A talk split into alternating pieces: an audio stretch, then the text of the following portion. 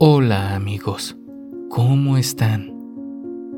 Espero se encuentren muy bien y vengan completamente preparados para los relatos del día.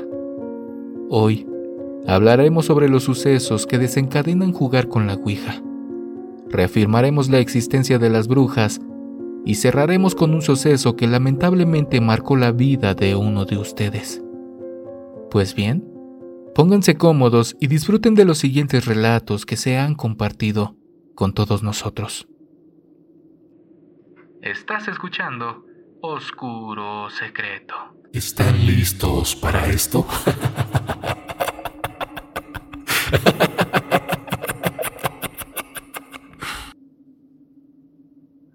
Lo recuerdo bien.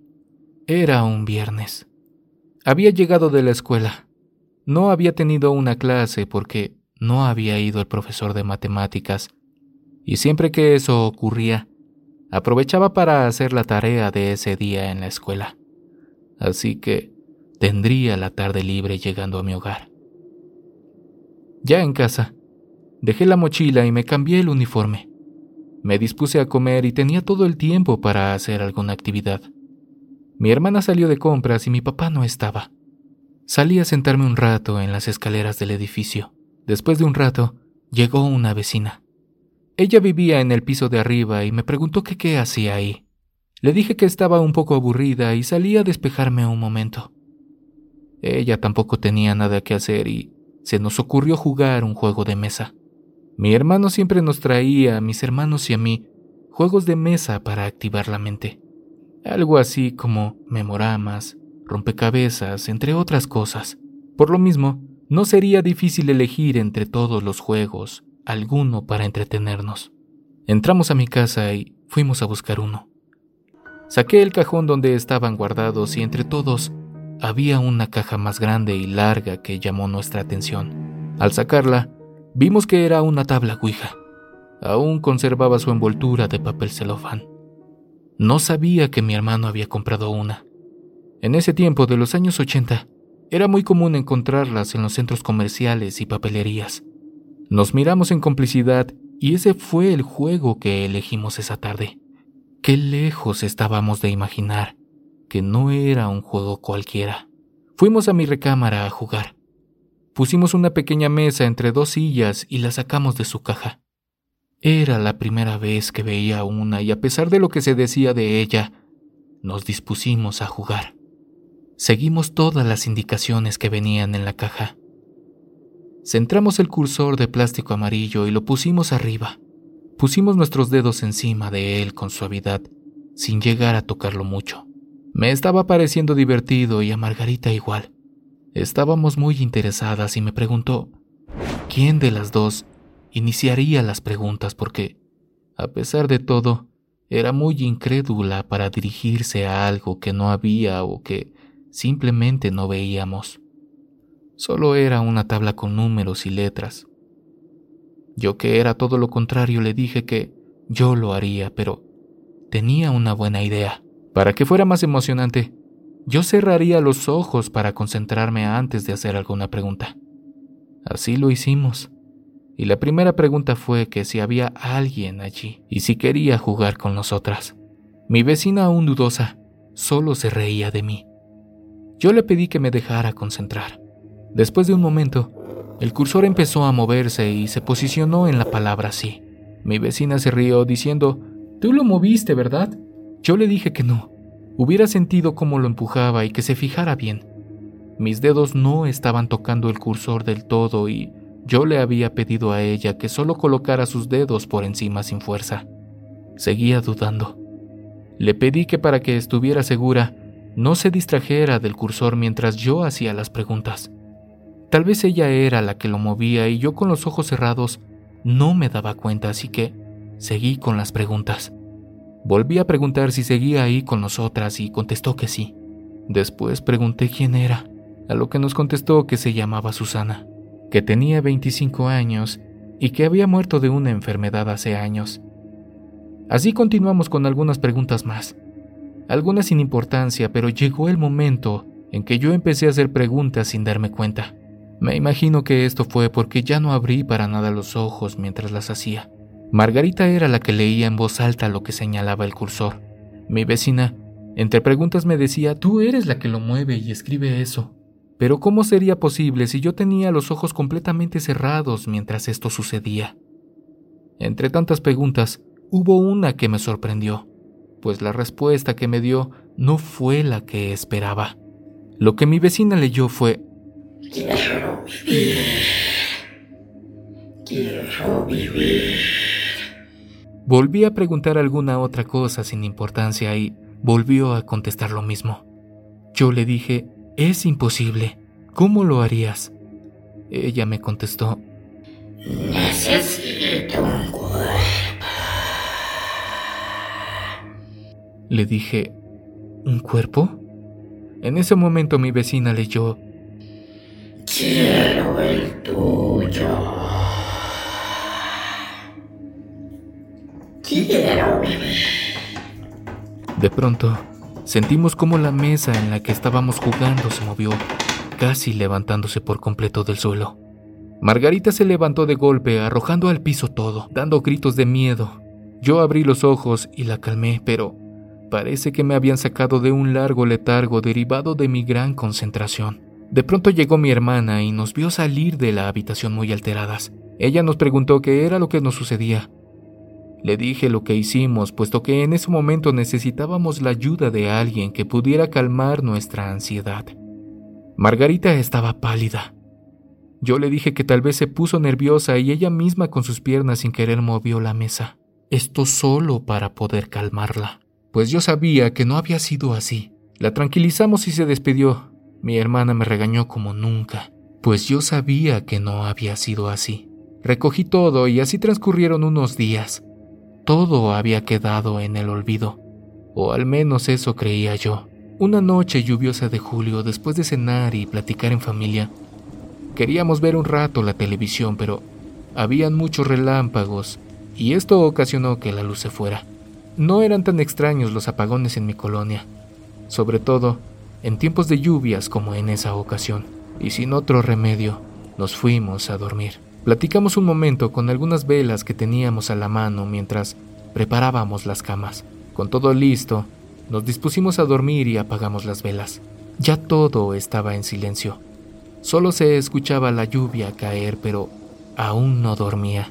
Estaba con los ojos cerrados meditando y pensando en las actividades del día siguiente para por fin iniciar el sueño. No supe cuánto tiempo pasó cuando en mi ventana escuché una voz femenina que me hablaba por mi nombre.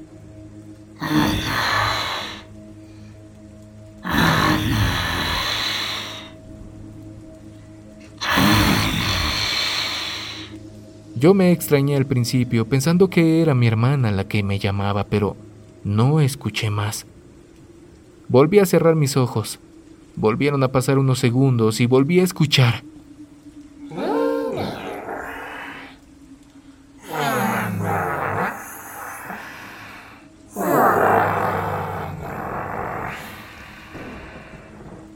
Incorporé y me di cuenta que la voz venía de la ventana, no de la recámara de mi hermana ni de la sala. Lo que se me hacía imposible es que yo estaba en un primer piso y no había manera de que alguien se parara ahí. No había nada donde sostenerse de pie. El departamento de abajo tenía un patio abierto y no habría tampoco posibilidad de pararse ahí. Era un edificio de tres plantas. Se me erizó la piel. No podía creerlo y me envolví entre las sábanas no queriendo saber más. Esto sucedió en varias ocasiones. Fue entonces que en esta última recordé el día que jugué con mi vecina. Algo de lo que no me había percatado y supe tiempo después preguntando por este tema fue que la Ouija es un portal y se debe cerrar, que te tienes que despedir. Hoy recordé que ese día no nos despedimos por el susto y mi vecina arrojó todo debido a esto. Jamás se cerró ese portal. Dejé abierto algo a lo desconocido donde cualquier ente bueno o malo podía entrar. ¡Qué error tan grande! Hace que yo pierda toda tranquilidad en mi vida. Ya nada es igual desde ese día. Las palabras de Susana, la mujer de la Ouija, y lo que nos dijo. Quiero vivir. Quiero vivir. Necesito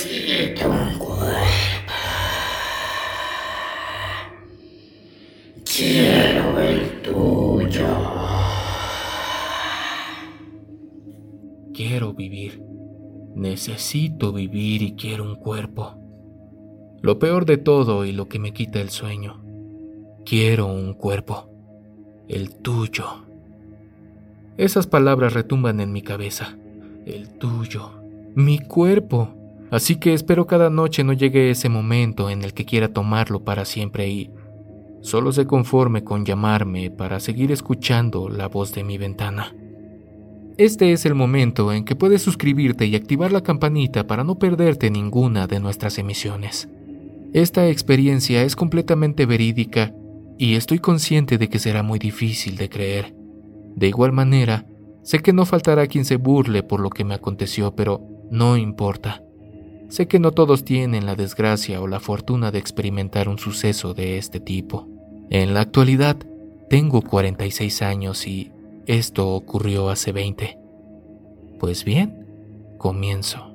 Corría el año de 1999 el último trimestre de ese año, casi a las vísperas del año 2000. Lo recuerdo por la algarabía que todo el mundo tenía por la llegada del nuevo milenio. Para ser exactos, un 14 de octubre. El mes preferido de las brujas. En esos años, yo vivía en un poblado llamado Pueblo Nuevo Magú, en el Estado de México. Estoy seguro de que muchos ya identificaron el lugar y sabrán de sobra que por esos lugares hay muchas brujas. Sí, aunque les cueste creer en la actualidad, siguen habiendo brujas. En ese entonces, yo era un conductor de microbús, el cual me llevaba a mi casa para poder presentarme muy temprano, ya listo. Fue ese 14 de octubre de 1999, siendo aproximadamente las 3 de la mañana cuando me alisté para salir con dirección a la base. Solo esperaba a mi ayudante, quien no tardó y nos apresuramos a partir. Cabe mencionar que de ese lugar del pueblo nuevo a la base son algunos kilómetros, y en ese entonces solo era camino de terracería cercado con grandes árboles por toda la orilla del camino. Pues bien, habríamos avanzado tal vez un par de kilómetros. Viajábamos con las luces interiores apagadas, solo con música del auto estéreo y las luces exteriores prendidas, claro mientras charlábamos de algunas cosas sin importancia. Eran ya aproximadamente las 3.40 de la madrugada y estaba todo completamente oscuro cuando de pronto escuchamos un fuerte golpe en la parte trasera del microbús. Enfadado, frené en alto total pensando que había dañado el microbús con alguna rama de esos grandes árboles. Bajamos mi ayudante y yo, iluminados con una pequeña lámpara que siempre traíamos para emergencias y Caminamos hacia la parte trasera del microbús. Al llegar, iluminamos a un animal que se encontraba en el piso. Repito, será increíble lo que a continuación les escribiré, pero es la total verdad. Ese animal que se encontraba en el piso era una especie de guajolote, pero más grande de lo normal. Juro que digo la verdad. Sus patas eran como de simio, pues parecían dedos humanos. Fue cuando de pronto nos invadió un miedo inexplicable y el ambiente se tornó muy frío, pero lo peor fue cuando lentamente ese ser giró la cabeza. Vuelvo a recordar y ese miedo y esas ganas de llorar. Cuando giró completamente la cabeza, casi se nos sale el corazón. Era el rostro de una anciana horrible que nos sonreía con unos dientes negros como podridos.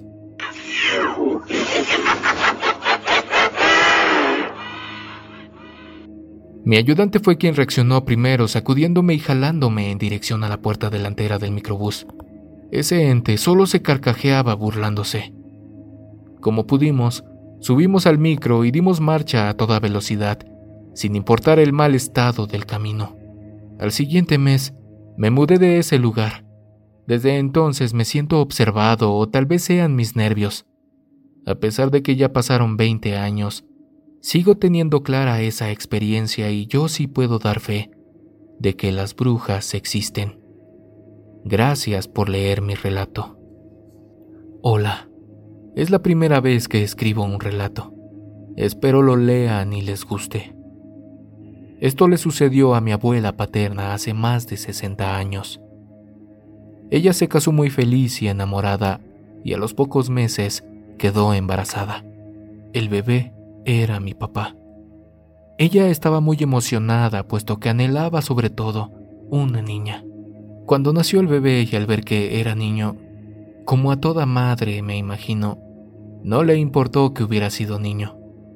Lo amó con todo su corazón, sin embargo, aún tenía la ilusión de tener una niña. Al año aproximadamente, volvió a quedar embarazada, pero el embarazo era diferente al anterior, ya que constantemente tenía muchas pesadillas en las que veía a una señora que se llevaba a su hijo. Eso le preocupaba mucho. Ella creía en las brujas y en lo paranormal, pero su esposo no creía en esas cosas. Y cada vez que ella le decía que tenía que bendecir la casa o poner cruces en la ventana, él decía que estaba loca. Pasaron los meses y llegó el momento del nacimiento del bebé. Antes, las señoras se atendían con parteras o hierberas y muchas veces les llamaban brujas blancas, pero lamentablemente el parto se complicó ya que aparentemente el bebé venía mal acomodado. Venía sentado, así le decían. La partera le sobó el vientre a mi abuela para así acomodarlo. Después de mucho esfuerzo, nació el bebé. Y oh sorpresa, era una hermosa niña. Mi abuela la veía como la niña más hermosa del mundo, pero ella empezó a sentirse muy cansada y débil. Ella quería seguir despierta y no perder de vista a su hija, pero por más que quería, no podía mantener los ojos abiertos. Mi abuela comentaba que en ese momento entró una señora grande y sin dientes. Esta señora le dijo a la partera, Dame la niña. La partera le dijo que no, que ya le había dado a muchos bebés que a esa niña la dejara en paz y la señora le dijo, No siempre la vas a proteger tú. Y se fue. Cuando despertó mi abuela, le preguntó quién era esa señora que le estaba pidiendo a su hija, a lo que la partera le contestó, No, nadie, creo que estaba soñando. Mi abuela estaba segura que no fue un sueño, pero trató de no darle importancia. Al irse, la partera le dijo a mi abuela, Cuida mucho a esa bebé. Tienes que poner un vaso con agua debajo de tu cama, así como espejos y tijeras en la ventana. Y se fue. Mi abuela le dijo a su esposo lo que escuchó y lo que le dijo la partera y su esposo le dijo que estaba loca, que con el primer bebé no pasó nada y con este menos, y lamentablemente no pusieron nada de protección. Durante cinco días, mi abuela no pudo dormir, ya que todas las noches escuchaba que tiraban como sal o arena en el techo. Y también escuchaba como aleteos, como si fuera un pájaro muy grande que pasaba cerca de su casa. En la sexta noche, ella tenía mucho sueño acumulado después de tantos desvelos. Volvió a sentir lo mismo que cuando dio a luz, un cansancio terrible que no la dejaba mantener los ojos abiertos. En un parpadeo, Vio una sombra en el cuarto donde dormía y trató de gritar pero no pudo. Lamentablemente, se quedó dormida. A lo lejos escuchó que lloraba su bebé cuando por fin logró despertar. Buscó a su hija y no la encontraba. La bebé dormía en medio de mi abuelo y mi abuela. Mi papá y el bebé mayor dormían en una cuna. Comenzó a buscarla como loca por toda la cama y cuando levantó las sábanas, la bebé estaba en la parte de los pies de ambos, muerta. Tenía rasguños, moretones y su cabellito blanco. Mi abuela entró en depresión y aunque quiso volver a embarazarse, ya no pudo. Solo se quedó con su único hijo, al cual amó durante toda su vida. Por eso cuando mi padre tuvo a mi hermana y a mí, mi abuela nos amó hasta el cansancio. Fue la mejor abuelita y aunque ya no pudo tener más hijos, a sus nietos nos quiso como si fuéramos sus hijos. Mi abuelita ahora está en el cielo y aún así sigo sintiendo su amor muy cerca de mí. Gracias. ¿Quieres escuchar las historias de terror que más te gustan sin cortes comerciales? Puedes convertirte ahora en miembro de ACAST